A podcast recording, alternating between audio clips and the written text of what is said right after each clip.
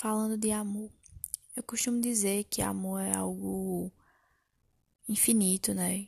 Multifacetado, com várias possibilidades, várias formas de ser, adequado a várias realidades, e que ele é possível para todos, justamente porque ele é multifacetado, tem várias possibilidades, várias formas de ser, uma vez que cada sujeito encara e reage ao amor de formas diferentes, né? Então, existem várias facetas e várias formas de amar, de amar, mas nunca deixar de amar.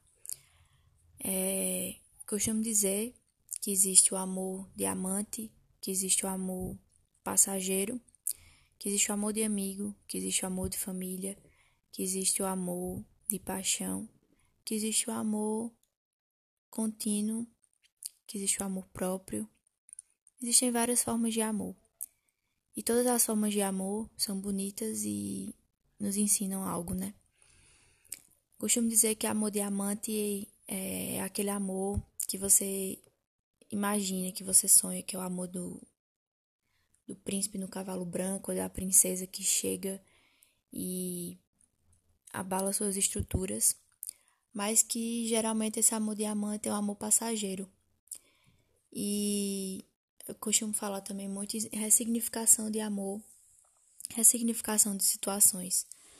Eu acho que ressignificar torna a vida muito mais leve, muito mais livre, enérgica e, e possível. É, quando a gente se permite é, ressignificar algo que um dia pra gente foi uma coisa difícil ou que um dia pra gente foi algo tão especial e tão avassalador que a gente não se vê ou não se via capaz de de estar tá livre daquilo ou que não pudesse mais estar naquele naquela situação e naquela naquele lugar. Mas a gente aprende a ressignificar e a ver beleza onde a gente antes não via. Então, quando a gente se pega com uma paixão avassaladora como essa e a gente não se vê possibilitado de, de seguir em frente com nossos desejos e nossas ambições em relação a isso, a única forma que a gente tem, e que não seja uma forma doída e que vá machucar, é ressignificar isso.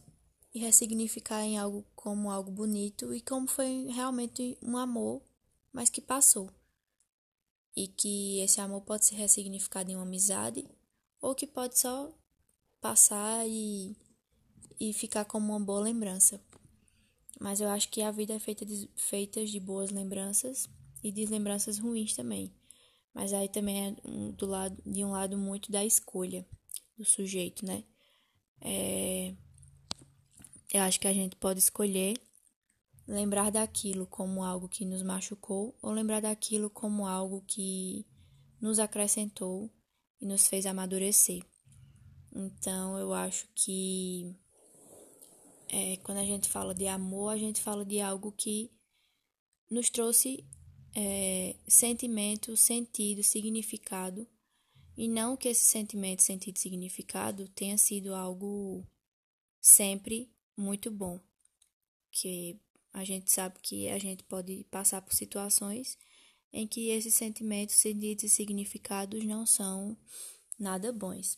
Mas a partir da situação, a gente pode refazer o sentido de tudo isso e tornar uma vida mais leve e mais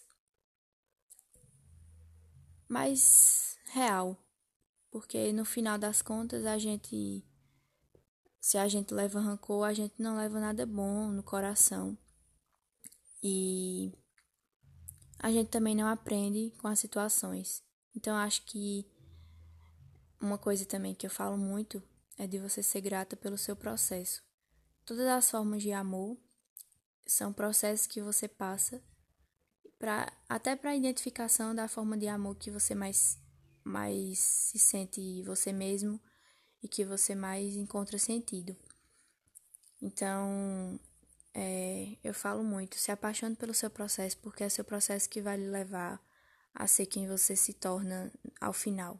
Se é que você se torna, né? Porque a gente nunca é acabado, nunca será acabado. A gente tá sempre em ressignificações, em mutações, para uma nossa versão é, melhorada a cada dia. E existem vários tipos de amor, né? Existe o amor, como a filosofia fala, o amor ágape, o amor eros, o amor filia. O amor eros é aquele amor descompensado, né? Que a gente. É, é o que a gente pode fazer uma alusão a uma paixão avassaladora. Que a gente perde as estribeiras, perde os sentidos e a gente faz coisas que a gente nunca imaginou fazer. Que muitas vezes essas coisas são coisas que são totalmente irracionais. E de uma forma ou de outra, falando em racionalidade, o amor, é, de certa forma, é algo racional. A não ser quando você fala de, de instinto, né? Instinto materno, paterno ou de cuidado, que você se vê numa situação complicada com o seu ente querido e você não pensa no que você vai fazer a não ser salvar a vida daquela pessoa. Então, desse, desse ponto, eu falo de um amor irracional. Mas quando a gente se pega em um relacionamento e que a gente é, precisa elencar os prós e os contras, precisa ver o que realmente vale a pena. Será que aquilo vale a pena para mim? Será que eu mereço isso? Será que essa pessoa me merece? Então, a partir do momento que a gente começa a fazer questionamentos, a gente torna o amor algo racional e isso não é ruim. Porque é, eu falo de racionalidade muito no lugar de, de pensar em em fazer valer a pena. Mas não falo, não falo no lugar de que você, para você amar, você tem que pensar em tudo que você vai falar, em tudo que você vai fazer. Não, porque aí já não é amor, aí é uma armação da mente é, buscando conquistar algo que a gente sabe que a conquista é algo natural e que não depende de esforço nenhum, é algo que vem do coração, vem da alma, vem da gente. E aí o amor eros é isso, é mais a paixão avassaladora que que vem inundar a gente de muita de muito desejo, de muita vontade, mas que muitas vezes são coisas extremamente irracionais e que acabam nos machucando caso de algo errado. E aí a gente entra no amor no amor filia, que é o amor de irmão, o amor de é, de família, aquele amor que a gente não a gente não espera nada em troca. A gente dá e não espera. Amor de mãe da mãe para o filho, né? Um exemplo.